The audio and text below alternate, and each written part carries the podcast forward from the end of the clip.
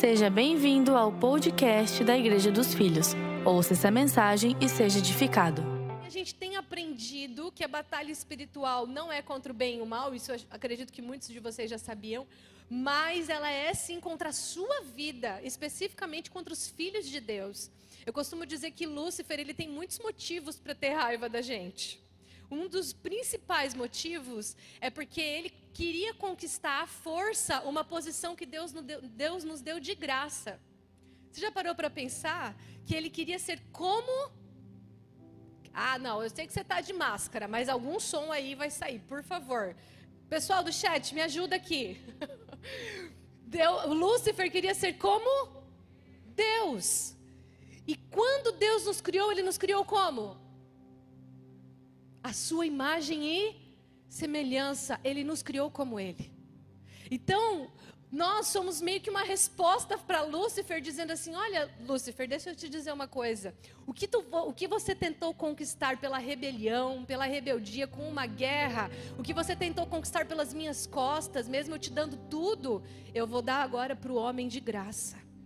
Então ele tem muitos motivos para ter raiva de nós. A gente é um aviso constante para Lúcifer de que ele não precisava ter feito o que ele fez. Ele podia ter tomado um caminho de humildade, ele podia ter conversado, ele podia ter aberto o coração, sabe, rasgado o coração lá para Deus e dito assim: Olha, eu estou com um problema aqui na minha alma, que eu estou querendo ser como você, eu não sei o que está acontecendo comigo. Deus poderia ter dado alguma coisa para ele muito melhor do que o que ele estava, na verdade, tentando conquistar da forma errada. E o problema é que muitas vezes a gente vai por um caminho parecido. A gente quer fazer na nossa força o que Deus quer nos dar de graça. O problema é que muitas vezes o, o ataque do inimigo na nossa mente, a gente já entendeu que a batalha ela é espiritual, mas ela é na nossa mente, ela é nas nossas emoções. O, esse ataque, essa batalha, ela acontece quase que para a gente tomar o mesmo caminho. Qual caminho? Eu não preciso de Deus. Eu sou suficiente, eu sou autossuficiente, eu faço na força do meu braço. Quantos vocês estão entendendo? Amém? Então, a gente precisa ter muito cuidado e entender que o ataque do diabo na nossa vida é contra a palavra de Deus, para que a gente não creia que ele realmente é por nós, para que a gente não creia que ele realmente nos ama. E, e esse ataque também é contra a sua autoestima. Então, uma das maiores batalhas do inimigo na sua mente vai ser para quê? Para te machucar, para atingir a sua identidade. Atingindo a sua identidade, ele atinge os seus relacionamentos sociais ele atinge a sua eficiência no trabalho, ele atinge os alvos que você vai alcançar na sua vida, atingindo a sua identidade, quem você é, sua autoestima, ele atinge até mesmo e principalmente o seu relacionamento com Deus. Então a batalha principal do inimigo na sua mente não é apenas assim para te falar contra Deus, contra as coisas da igreja, não é só isso, mas isso acontece muito. Às vezes o ápice do inimigo é quando você não está bem, aí você não acha mais culpados, você não sabe mais quais são os culpados, ele vai dizer: é a igreja que você está que é o culpado. É, os, são os pastores, esses pastores não estão mais te alimentando, por isso que você está do jeito que está. A culpa é sempre dos outros, né? A culpa nunca é nossa de olhar para nós e dizer o que, que eu preciso mudar e me arrepender. Porque às vezes ele atinge a nossa autoestima. E quando a autoestima é baixa, é difícil a gente conseguir assumir os nossos erros, porque a gente vai se sentir pior ainda. Quem está me acompanhando? Essa palavra é simples, mas extremamente profunda, amados extremamente profunda. Eu tenho tanto conteúdo para passar para vocês a respeito disso que o Senhor colocou no meu coração que eu acho que eu poderia falar aqui uns quatro domingos frouxo e ainda me faltaria tempo. Então tenta me acompanhar. Se a batalha é na mente, não deixe o inimigo roubar sua vitória nessa manhã. Amém? Você que está aqui no YouTube me acompanhando online, se a batalha é na mente, não se distraia. O problema do online é que você pode estar num ambiente com mais distrações do que quem está aqui presencialmente. E isso significa que você pode não estar aproveitando o máximo do que Deus quer falar com você durante esse tempo. E você já sabe que não adianta você fazer muitas coisas ao mesmo tempo, sim ou não? Se você está lá fazendo muitas coisas ao mesmo tempo, provavelmente você não vai aproveitar nenhuma delas ao máximo. Então você que está sentado aqui presencialmente, foque a sua mente, o seu coração em cada palavra, porque a palavra é profunda, embora ela seja simples, mas ela é profunda. E você que está no online, por favor, desliga tudo que você puder desligar, põe as crianças para brincar, faz alguma coisa para você não se distrair. Não tira aqui do, do seu, se você está no celular, não tira do YouTube para ver mais nada. E depois volta para ver se você conseguiu acompanhar. Não vai conseguir. Até porque você vai perder alguma coisa, porque Deus quer falar com você nessa manhã. Quando Deus te alerta, Ele te prepara para a batalha. Por que, que muitas vezes nós nos sentimos fracos, nos sentimos às vezes fracassados, perdidos, porque nós não estávamos preparados para aquela batalha? Porque nós somos pegos de surpresa, porque nós não estávamos atentos, porque nós não estávamos vigiando. E o que você está fazendo nesse momento é um treinamento para batalhas que você pode acabar enfrentando. Então, foque agora o seu coração e a sua mente. Amém, igreja? Queridos, todo ser humano ele nasce, é inato, todos nós nascemos com um anseio para sermos amados. Todo mundo nasce com um desejo de se sentir amado. Isso é algo muito inato no ser humano. Você nasceu e você já precisa daquele aquele aconchego, você precisa daquele colo, você precisa daquele calor humano. E isso é para o resto da sua vida. Você, de alguma forma, precisa saber que você é amado. E essa é uma das maiores batalhas do inimigo nas nossas vidas desde a infância. É marcar a nossa alma de forma que a gente tenha dúvidas de que a gente é amado. Tanto pelos nossos pais, quanto pelas pessoas ao nosso redor. E, consequentemente, nós vamos transferir isso para Deus. Então, se houver rupturas nos nossos vínculos, nós vamos acabar transferindo isso para Deus. Porque Deus, ele, ele é representado também pelo nosso pai e pela nossa mãe, sabe? A forma como eles nos criaram, sem querer, até que a gente amadureça, entenda, a gente tem um, uma visão ampla sobre isso, a gente vai acabar transferindo isso para Deus. Então, uma primeira batalha é: será que você é amado? Será que eu sou amado? E aí entra o medo da rejeição. Aí entra a necessidade de afirmação, necessidade que as pessoas vivem falando para você o que você faz é muito bom, que você está indo, tá, você tá indo bem. As pessoas têm essa necessidade que vem dessa primeira necessidade de saber que é amado. Quantos estão me entendendo? A segunda necessidade inata ou convicção até mesmo inata do ser humano é que ele nasce sabendo que ele vai conquistar o mundo. A criança não tem barreiras quando ela nasce, sim ou não? A criança ela nasce, ela pode ser qualquer coisa e ela vai ser vencedora. Ela vai ser incrível. O, o Natan, uma hora o Natan vai ser bombeiro, depois o Natan vai ser engenheiro, depois ele vai ser construtor, depois ele vai ser o, o, o, o moço que, como é que é o nome? Os coletores de lixo. Ele quer ser tudo. E tudo, qualquer coisa que ele se tornar, ele é um incrível, ele vai ser incrível, ele vai ser um super-homem dentro daquela profissão. É assim que a criança se enxerga, porque nós nascemos com um DNA de Deus dentro de nós. Nós nascemos à imagem do nosso Criador, nós nascemos vencedores. Mas o que, que vai apagando isso dentro da criança? Às vezes, já bem na, na infância, abusos, abusos psicológicos, físicos, violência.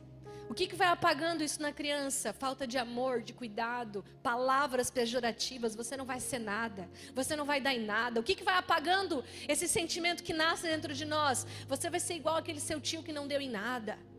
Palavras que vão, sabe, machucando o coração da criança. Outras coisas que vão apagando essa confiança que nós temos, que nasce conosco. Às vezes são relacionamentos que não deram certo. E uma coisa vai se unindo à outra. Eu não sou amado, e será que eu vou ser vencedor? Eu não sou, eu não sou amado, será que eu vou conquistar alguma coisa relevante na minha vida? Essa é a batalha. Essa é uma das principais batalhas. Além de fazer você duvidar da palavra de Deus. Além de fazer. Tu vê que a estratégia do inimigo desde o jardim do Éden entrou de duas formas ali naquela perguntinha sutil que o inimigo faz, porque ele trabalha de uma forma muito sutil. São perguntinhas na sua mente, são duvidazinhas na sua mente. Ele perguntou para Eva: Foi isso mesmo que Deus disse?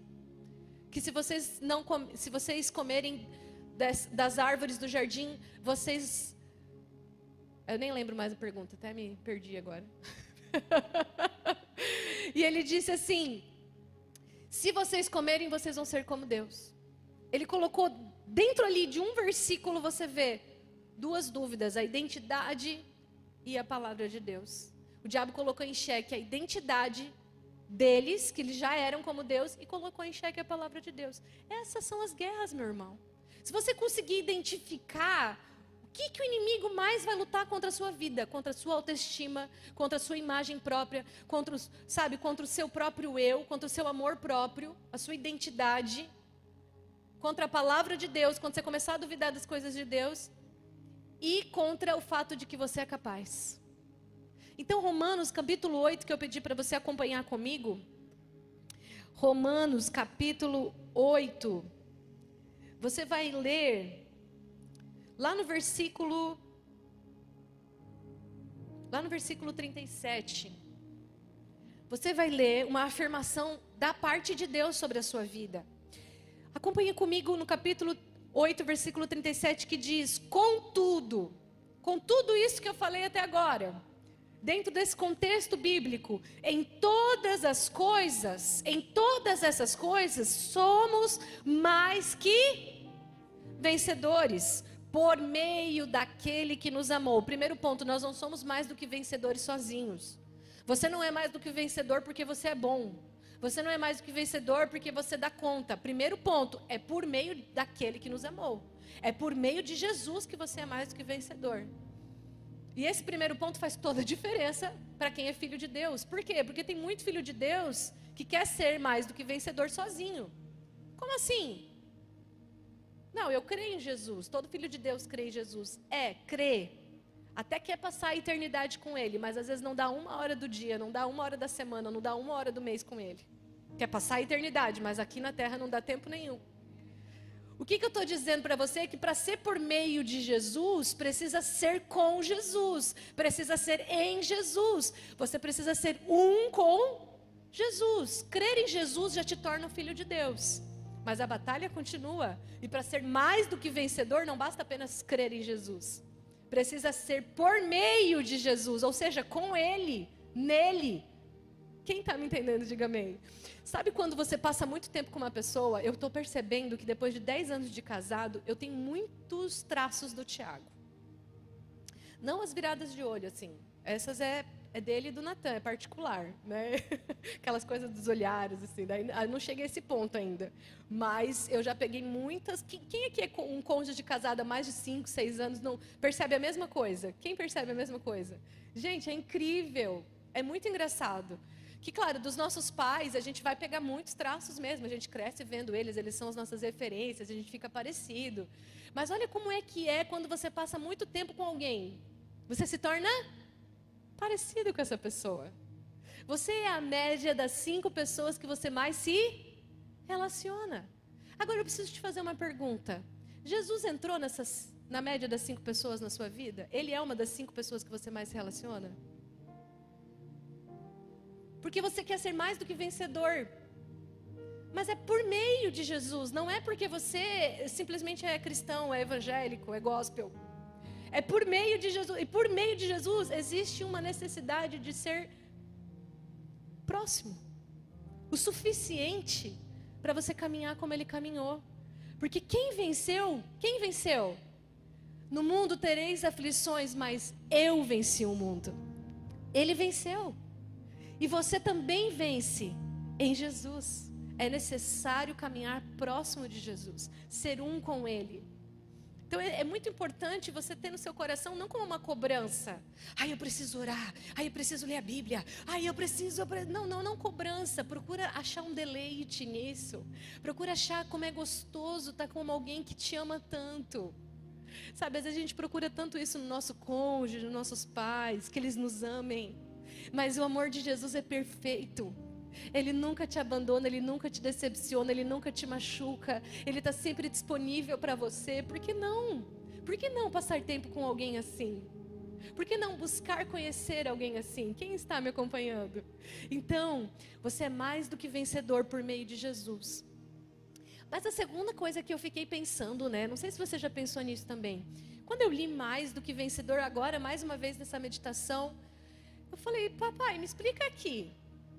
Como é que eu consigo entrar numa batalha, que estamos aqui falando sobre batalhas, né? Enfim, lutas, nossas lutas. E quando você está vendo lá um ringue de boxe, uma luta, você tem duas pessoas lutando, e daquela batalha, daquela luta, um vai sair vencedor e o outro vai sair perdedor. Tem duas categorias depois de uma luta, não existe uma terceira ou quarta categoria. Não existe, ah, esse aqui, ele fez os três rounds, então agora ele é mais do que vencedor. Não, ele pode ter vencido todos os rounds, é ou não é? Ele pode ter vencido todos os rounds, mas ele sai com a categoria de vencedor. Aí eu falei, papai, como que eu estou enfrentando uma luta e dentro dessa luta, dessa categoria, eu saio mais do que vencedor. Eu estou mais do que vencedor, eu sou mais. Como é que é isso? Aí ele disse assim: dentro dessa luta existem duas categorias, não é o perdedor e o vencedor, é o mais do que perdedor, ele já está condenado, ele já está completamente condenado, esperando o juízo final, e existe o mais do que vencedor. Por quê? Primeiro, porque você não precisa lutar. Como assim? Você não precisa lutar? Não, porque você já entra vencedor naquela luta. Você não entra perdedor ou com a chance de perder. Você já está vencedor nessa luta. Posso ouvir um glória a Deus, igreja? Você já é vencedor nessa luta. Por que, que você se torna. Você é o mais do que vencedor? Porque você não luta, você resiste. O que? Agora imagina comigo um ringue. Aí tem ali o perdedor e o vencedor. Não foi você que ganhou. É como se Jesus tivesse entrado naquele ringue, apanhado todas, apanhou, apanhou, apanhou, desmaiou, levantou de novo e deu o golpe final e ganhou.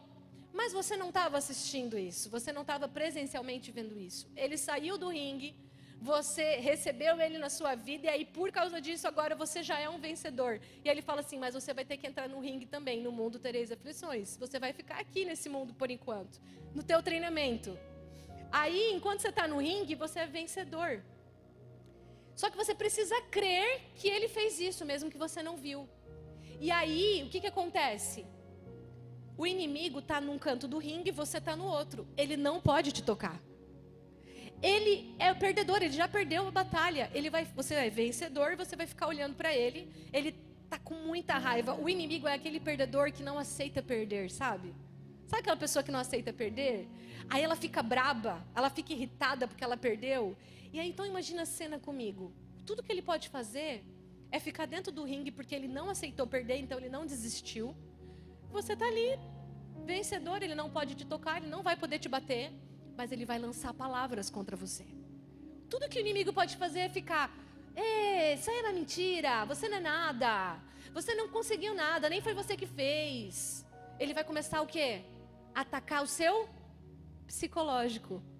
Você sabe que dentro de um ringue existe muito dessa questão do psicológico, né?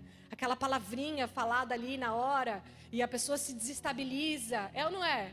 Acontece muito do psicológico. Até no box mesmo, eles têm é, luta livre, essas coisas. Eles têm aquela coisa de se enfrentar, assim, aquele olhar e tal. Porque o psicológico pode definir uma. O psicológico define uma luta. O que o inimigo precisa é atacar o seu psicológico, é atacar o seu emocional, porque perdedor ele já é.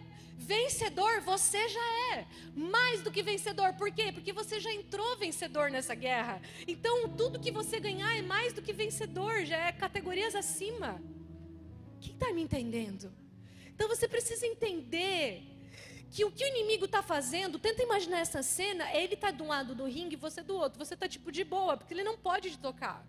Ele não pode, você já é o vencedor. Imagina um juiz ali no meio. A luta acabou. Ele vai olhar, ei, ei, para, para, a luta já acabou, ele já ganhou. Não, mas não foi ele, foi o outro. Não, mas ele, ele, ele ganhou de brinde essa, essa vitória. Pode parar, você não pode tocar ele, não. Você consegue imaginar? Só que o que, que aquele, aquele perdedor vai ficar fazendo? É, porque você não pode nada, porque você não consegue nada, porque nem foi você que lutou, nem, você, nem foi você que fez. Você entende? Porque você não tem valor. E ele vai começar a atacar. É isso que ele faz com você. Por isso que a Bíblia diz que você não luta, você resiste. Você não luta, porque não tem mais luta. Você resiste. O que, que é a luta? É o ataque de um, de um perdedor que não aceita perder. Essa é a luta. É um ataque de um perdedor que não aceita perder. E essa luta te dá uma oportunidade de mostrar que você crê na palavra de Jesus. Quando ele disse: Você não viu eu lutando, mas eu lutei, eu venci. Agora você só precisa permanecer. É isso que você precisa colocar dentro do seu coração, permanecer naquilo que Jesus conquistou. Então, quando a Bíblia diz mais do que vencedor, ela está dizendo exatamente isso. Você já entrou vencedor nessa luta. Você precisa resistir. Então, continuando Romanos, ele diz assim: por meio daquele que nos amou. Portanto, estou seguro de que nem a morte, nem a vida, nem anjos, nem demônios, nem o presente, nem o futuro, nem quaisquer poderes, presta atenção, nenhum poder, nem altura, nem profundidade, nem qualquer outra criatura poderá nos afastar do que? Do amor. Nada, nem anjo, nenhuma batalha, nada pode afastar você do que? Do amor de Deus que está em Cristo Jesus, nosso Senhor.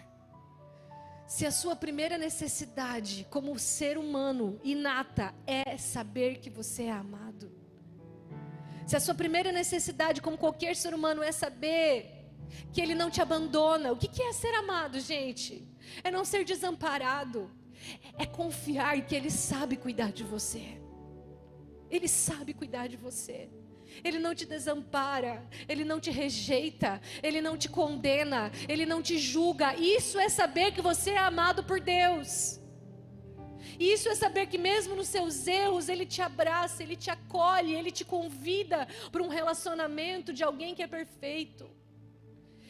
Você precisa primeiro ter essa confiança na palavra. Por que, que muitas vezes você não se sente assim? Por que, que muitas vezes você está lendo aqui, nada pode me separar do amor de Deus, nem a morte, nem anjos, nem principados, nada. Mas por que, que eu não me sinto assim? Por que, que às vezes você não se sente amado por Deus? Eu vou te dizer por quê. Porque infelizmente, às vezes você crê mais nos seus sentimentos do que na palavra. E porque você às vezes não está percebendo que o permanecer, o resistir, é também obedecer. E o que, que, eu quero dizer com isso? Por que, que você se sente separado de Deus às vezes? Porque quando você não resolve coisas dentro dos seus relacionamentos, uma amizade, um namoro, com seus pais, com seus filhos, quando você tem problemas mal resolvidos na sua vida emocional e social, você automaticamente se sente separado de Deus. Porque a mesma porta que você usa do seu coração para se vincular a pessoas é a mesma porta do seu coração que você vai usar para se relacionar com Deus. Preste atenção no que eu estou te falando, é muito profundo isso. Por que, que muitas vezes, mesmo a Bíblia dizendo que nada pode te separar desse amor, por que, que você não se sente amado? Porque existe um caminho de obediência para resistir a essa guerra. Não é na sua força. É criativa. A gente começa a olhar para as pessoas de uma forma pejorativa, a gente põe rótulo nas pessoas. A gente ouve fofoca. Como que você vai ser mais do que vencedor lutando contra uma batalha que não é para você lutar? Como que você vai se sentir mais do que vencedor? Se você se posicionar da forma que você não pode se posicionar. Eu te faço uma pergunta: Jesus veio pelos seres humanos ou contra os seres humanos? Pelos seres humanos, a favor dos seres humanos ou contra os seres humanos? A favor. Ele veio a favor de cada um de nós. Ele veio a favor do mendigo, da prostituta, do dependente químico, dos que estão na prisão. Ele veio a favor do rico, do pobre. Ele veio a favor do homem, da mulher, da criança, do idoso. Ele veio a favor de todos os homens. Então você está lutando uma guerra que Jesus não veio lutar. E a guerra que ele já venceu, você está se deixando levar você não está se posicionando, você não está tendo consciência de uma guerra psicológica na sua mente, uma guerra espiritual, emocional. Essa você não está se posicionando. Agora, contra os seres humanos, que na verdade você deveria ser a favor, você deveria lutar pelos homens, essa você fica ali, todo armado, todo preocupado, tentando se defender, autojustiça própria, autossuficiência na sua justiça própria, tentando reagir, se vingar do que as pessoas fizeram com você. Quem está me acompanhando, diga amém. Igreja dos filhos, igreja amada do Senhor Jesus. Você não precisa mais ficar nesse lugar encurralado que você está. Você não precisa mais ficar nesse lugar sem se sentir mais que vencedor. Você não precisa mais olhar para essa palavra e parar, parecer que não faz sentido para você. Você nasceu sim para ser um vencedor. Você nasceu sim para ser um mais do que vencedor. Você nasceu sim para saber que você é a pessoa mais amada desse mundo, que você tem um alto valor. Quando você começar a prestar atenção na guerra que você está lutando e se posicionar na guerra que você deveria se posicionar. Amados, em Filipenses, capítulo 2, versículo 5, diz como que Jesus venceu essa guerra. Ele venceu essa guerra pelo seguinte caminho: Olha só, a gente não quer ser parecido com Jesus? Está aqui, ó. Tende em vós o mesmo sentimento que houve em Cristo Jesus. Vou ler de novo. Tende em vós o mesmo sentimento que houve também em Cristo Jesus. O qual, tendo plenamente a natureza de Deus. Quantos têm a natureza de Deus? Quantos têm a natureza de Deus? Você crê nisso? Isso é ter identidade. Isso é parte da sua identidade. Quanto, a, mesmo tendo a natureza de Deus, não reivindicou ser igual a Deus. Quer dizer, não reivindicou estar acima dos outros. Não reivindicou ser o melhor. Não reivindicou ser um, um, o bonzão, sabe? Mas, pelo contrário, pelo contrário, porque quem sabe quem é, não tem dificuldade em abrir caminho para os outros. Pelo contrário, ele se esvaziou de si mesmo. Ele se esvaziou. Olha o caminho, presta atenção. Ele se esvaziou de si mesmo, assumindo plenamente a forma de servo e tornando-se semelhante aos seres humanos. Assim, na forma de homem, humilhou a si mesmo, entregando-se a obediência até a morte. Quantos podem dar um glória a Deus? A forma que Jesus venceu não foi lutando, foi obedecendo. A forma que Jesus venceu não foi se posicionando como o poderoso, o grandão, foi tirando o oponente de campo. Posso te Posso te fazer imaginar aqui comigo? Naquele ringue que a gente estava falando até agora. Jesus apanhou, Jesus venceu, Jesus desmaiou, ressuscitou, saiu do ringue. Agora ele só está pedindo para você ficar lá, resistindo. Como? Deixa o teu eu desaparecer, se esvazia de si mesmo, que o inimigo não vai ter quem atacar. Esvazia, tira o teu eu daquele ringue, que ele vai atacar quem? Ah, irmão, você está entendendo? Você está entendendo que o nosso problema é o nosso ego? Você está entendendo que o nosso, enquanto existir o nosso ego, o nosso orgulho, o nosso eu, enquanto a gente não viver de verdade igual Jesus, se esvaziando, se humilhando, abrindo mão, dando a outra face. Quando Jesus morreu naquela cruz, os discípulos pensaram que ele estava perdendo. Quando Jesus se entregou, ele não foi pego, ele se entregou. Está aqui, ó, a obediência até a morte. Ninguém tomou a vida de Jesus, ele mesmo deu. Você tem a escolha de ficar sendo atacado ou de simplesmente entregar a sua vida. Ah. Você tem a escolha de simplesmente ficar ali no ringue. Não, vem cá, não, vem cá, tu não pode me tocar. Com seu ego, com seu orgulho. Ou simplesmente dizer: Não sou mais eu que vivo, é Cristo que vive em mim. que você está falando não faz sentido nenhum. Que está atacando aqui não faz sentido nenhum. Eu sei quem eu sou, porque é Ele que vive em mim. Eu sei quem pagou o preço pela minha vida. Quem está me entendendo? Quando Jesus morreu naquela cruz, ele parecia ser um fracassado. O cara que curou multidões, fez milagres, ressuscitou mortos. De repente estava ali morrendo na cruz. Os discípulos ficaram tão frustrados, tão frustrados. Para eles aquilo era um fracasso tão grande que eles se dispersaram. Que eles não lembraram das palavras de Jesus dizendo que isso ia acontecer, mas que depois de três dias ele ia. Nem lembraram disso. De tão frustrados que eles estavam. Como que aquele homem está morrendo? Quando você dá outra face, parece que você está perdendo. Quando você perdoa sem a outra pessoa merecer, parece que você é um bobo. Quando você anda duas milhas, quando na verdade a pessoa te pediu uma milha, você parece um derrotado, um bobo, um burro. Mas é aí que você está ganhando a guerra. Quando Jesus morreu na cruz e eles pensaram que ele era um fracassado, é ali que ele estava vencendo a guerra. Quando você perdoa quem não merece perdão, é aí que você está vencendo a guerra.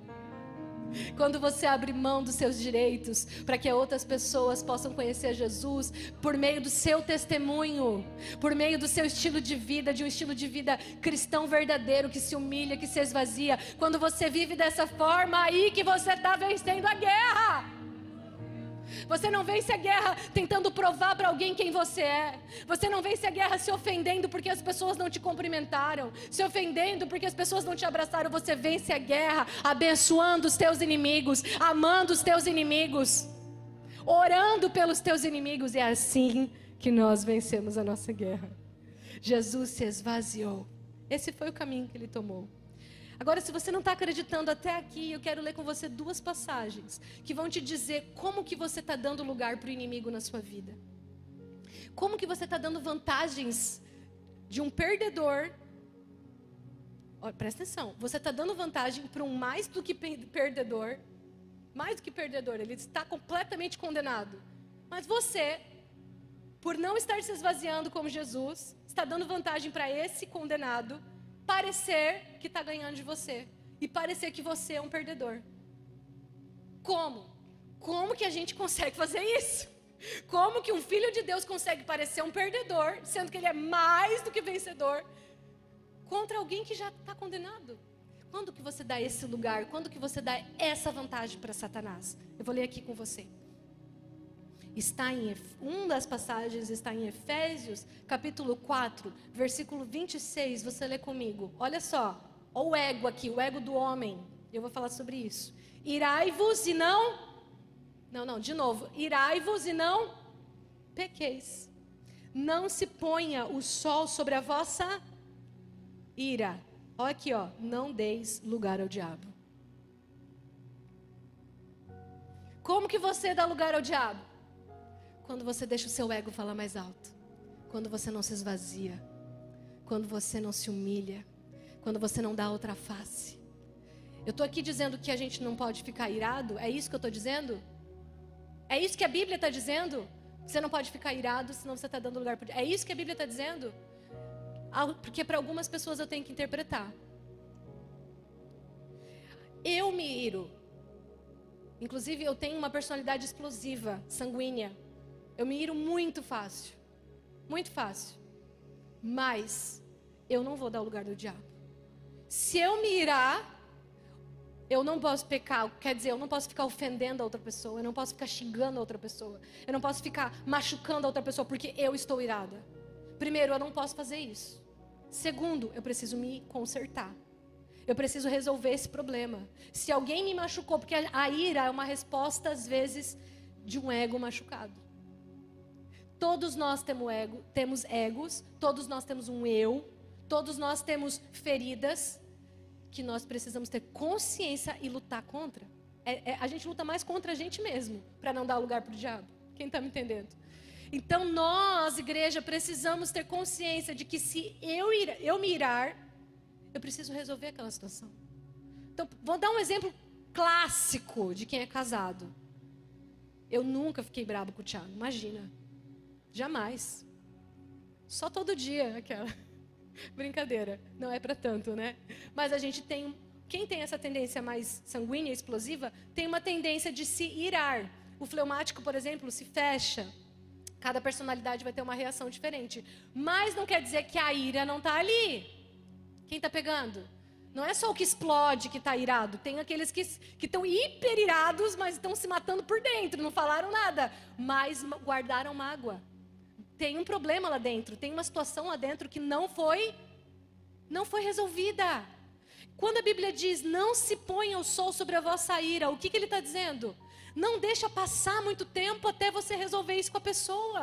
Porque se você não resolver, você vai dar lugar ao diabo. Por quê? Porque essa ferida vai afetar a sua autoestima, essa ferida vai afetar a sua imagem, a sua identidade. E quando você menos perceber, você vai se sentir um fracassado, um perdedor. Você pode até estar tá bem naquele, naquele dia que você guardou a ira, mas vai chegar o dia mal. Vai ou não vai? Vai chegar aquele dia mal e você guardou aquela ira e você está dando lugar ao diabo conseguir te derrubar, conseguir te atacar. Como te derrubar? Te encostando, tocando em você, entrando em você? Não, não, não, não. Te atacar fazendo você ficar preso. Preso, preso, preso, preso, preso. Eu não consigo, eu não posso, eu não sei, minha vida não tem valor. Quem está me entendendo? Então, essa é uma passagem. E no versículo 32 dessa passagem diz: Antes, sede uns para com os outros. A Bíblia toda fala muito sobre relacionamento social, irmãos. Relacionamento social aqui, ó, nossa vida uns para com os outros, sede benignos, bondosos, misericordiosos, perdoando-vos uns aos outros. Como é que você não dá o lugar do diabo? Como? Como? Como? Como? Perdoando, perdoando, perdoando, não deixa a ira ficar no seu coração, não deixa a ofensa ficar no seu coração, porque o seu ego ele está falando mais alto, se esvazia, dá outra face, toma o caminho de Jesus, se humilha, isso é caminhar com Jesus, irmão. Você não vai ver uma pessoa dizendo, eu oro, eu sou cheio do Espírito Santo, mas aí ela fica falando mal dos outros, ela fica julgando os outros, ela fica apontando o dedo para os outros. Duvide. Duvide. As palavras tóxicas mostram quem realmente está dirigindo a vida daquela pessoa. O inimigo, lançando setas. Não é porque ela é possessa, mas ela está sendo dirigida por pensamentos malignos. Sim, meu Deus mesmo. A gente precisa ter muita atenção em quem está dirigindo a nossa vida. Porque você é cheio do Espírito Santo, você é mais do que vencedor. Mas se você dá ouvidos para a voz que não deveria, quem está que tá dirigindo a sua vida?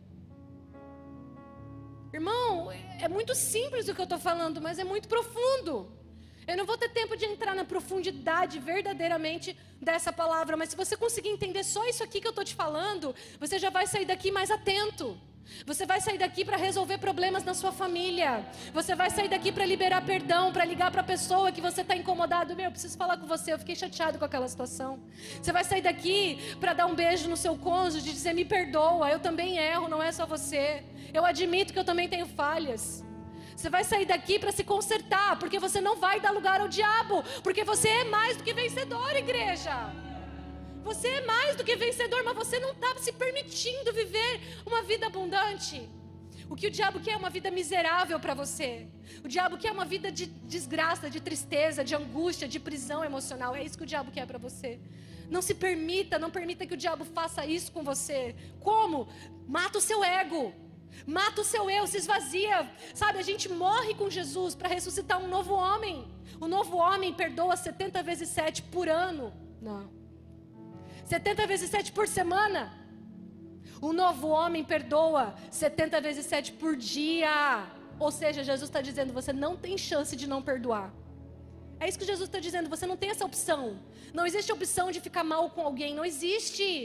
Não existe. Pode até levar um tempo e Deus respeita o seu tempo. Mas você precisa se incomodar o suficiente para resolver.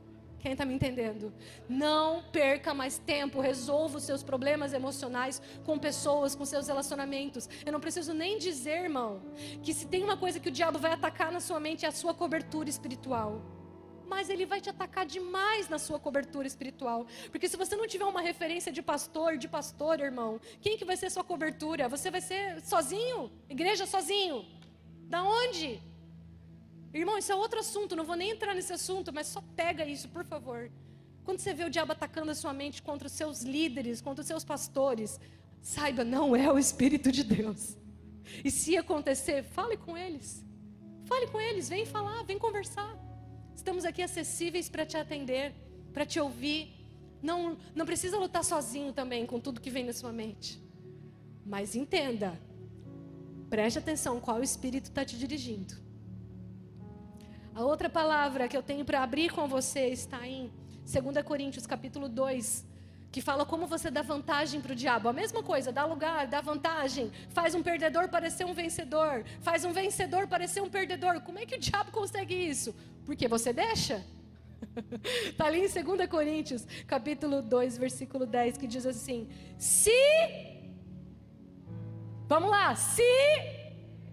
Vamos lá, se perdoardes alguma coisa a alguém, também eu perdoo, Paulo está dizendo. E aquilo que eu perdoei, se é que havia alguma coisa para ser perdoada, ele está dizendo assim: ó, a batalha não é contra carne e contra sangue, a batalha é espiritual, mas se vocês estão dizendo que tem que perdoar, então vamos perdoar. Então eu também vou perdoar. É isso que ele está dizendo aqui. Perdoei na presença de Cristo por amor de vós, a fim de que Satanás não tivesse qualquer vantagem. Ah, irmão, vou até tomar uma água aqui para você poder digerir isso.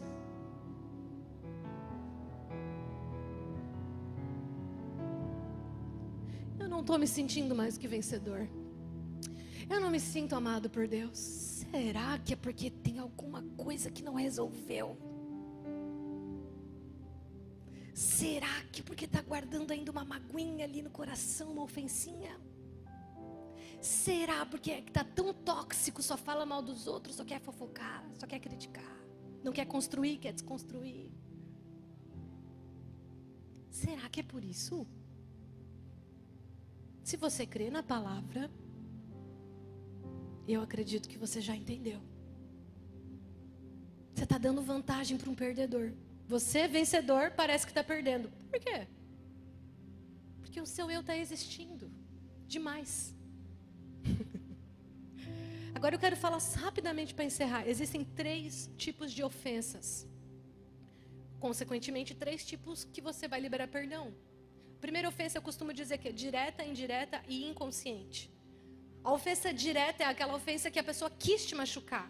Ela falou palavras para te ferir. Ela fez coisas para te ferir. Você foi abusado, você foi violentado, você foi xingado, seus pais não te, sabe?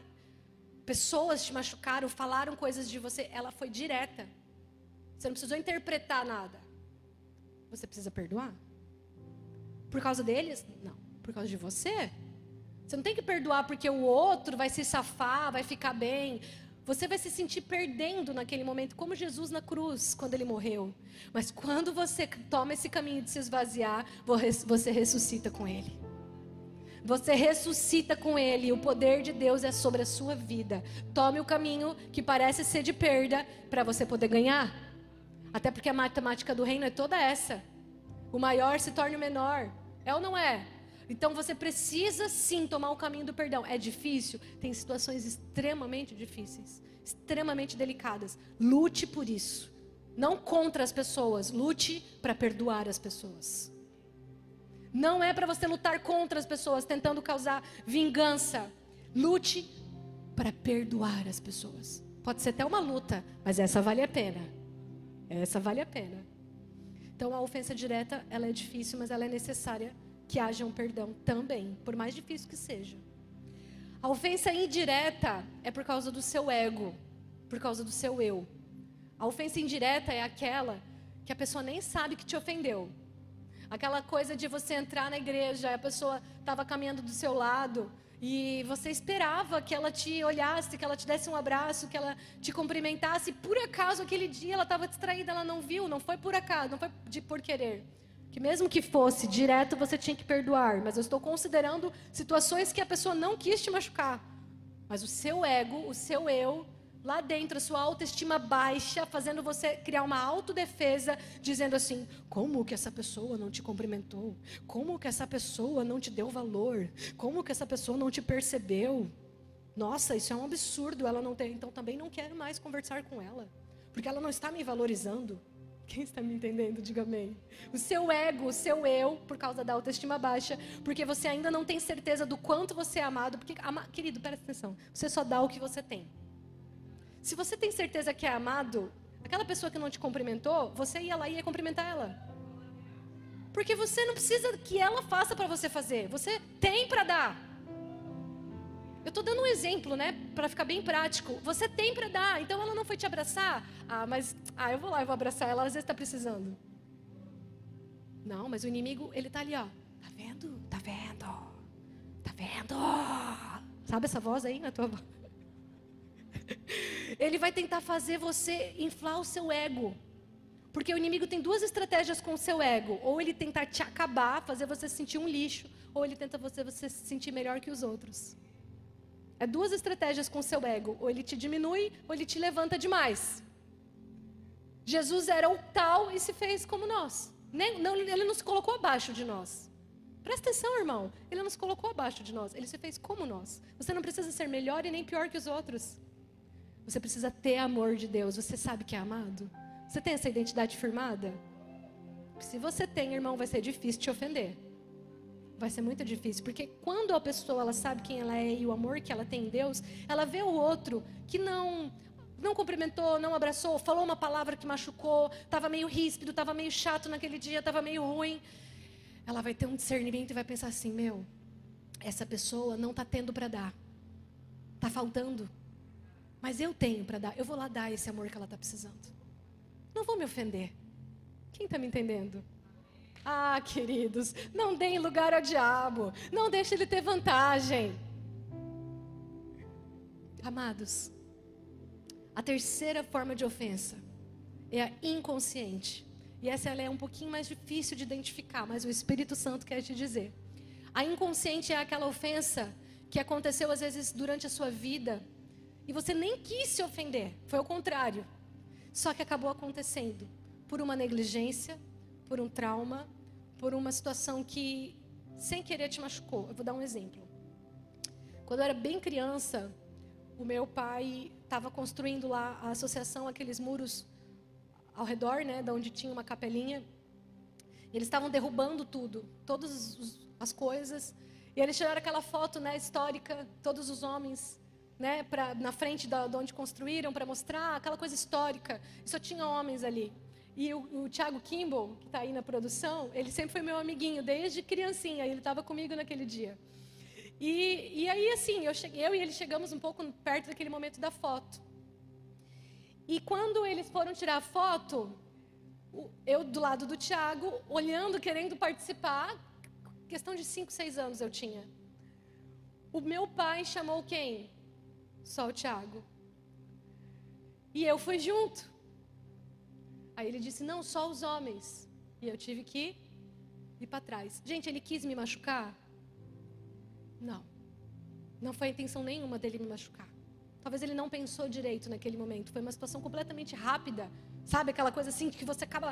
Quantas vezes eu vou machucar os meus filhos dessa forma? Que a gente às vezes não pensa em algumas atitudes que a gente tem. E naquele momento eu não dei tanta bola, mas depois de um tempo eu fui lá e fui chorar para minha mãe. Falei, mãe, o pai não quis. Minha mãe me acalmou tal, ficou bem. Eu passei por aquele momento? Passei, gente. Minha vida não travou por causa daquilo. Sim ou não? Só que o que eu não sabia é que inconscientemente eu fui rejeitada. Porque ele quis, mas eu me senti rejeitada. Ao longo da minha caminhada com Jesus, depois que eu conheci Jesus aos 10 anos de idade, eu tive muitas curas interiores, muitas. E Jesus num desses dias em que eu chorava na presença dele com 10, 11 anos de idade, no meu quarto, ele me trouxe a memória, ele estava me curando de rejeições e ele me trouxe a memória essa cena que eu tinha 5, 6 anos de idade. Nem lembrava mais, mas nem passava mais pela minha cabeça. Ele me trouxe a memória essa cena e eu chorava compulsivamente na presença de Deus. Por quê? Porque ele estava me curando. Ao mesmo tempo que ele mostrou o ponto de vista do meu pai e a situação toda, e eu passei a entender a situação, ele tirou aquela rejeição e ele disse: Você não é rejeitada, você é amada. Você sempre foi amada. E é aquela verdade de Deus que entra no seu coração que ninguém nunca vai poder falar em palavras para você. Quem está me acompanhando? Amados, tem coisas na sua vida que depois, na minha adolescência, eu poderia me ofender muito facilmente por qualquer atitude que as pessoas tomassem comigo, por eu já ter uma mentira inconsciente de que eu era uma rejeitada. Quem está me entendendo? E aí, qualquer atitude das pessoas poderia me fazer sentir assim de novo, porque é uma mentira inconsciente que vem à tona em situações cotidianas, e aí eu reajo como quem quer se defender, às vezes atacando. E é isso que nós fazemos muitas vezes. Mas de todas essas coisas, nós precisamos ter consciência. Eu preciso me posicionar e perdoar. Então, se você sabe já de situações que são inconscientes porque fazem muito tempo, mas você, se puxar na memória, vai vir, tome a atitude de perdoar. Declare perdão, declare, fale com todas as suas palavras perdão sobre aquela situação. E, per e pergunte, Deus, qual é a verdade sobre isso? Fique ligado conosco. Em breve teremos mais conteúdos para abençoar a sua vida.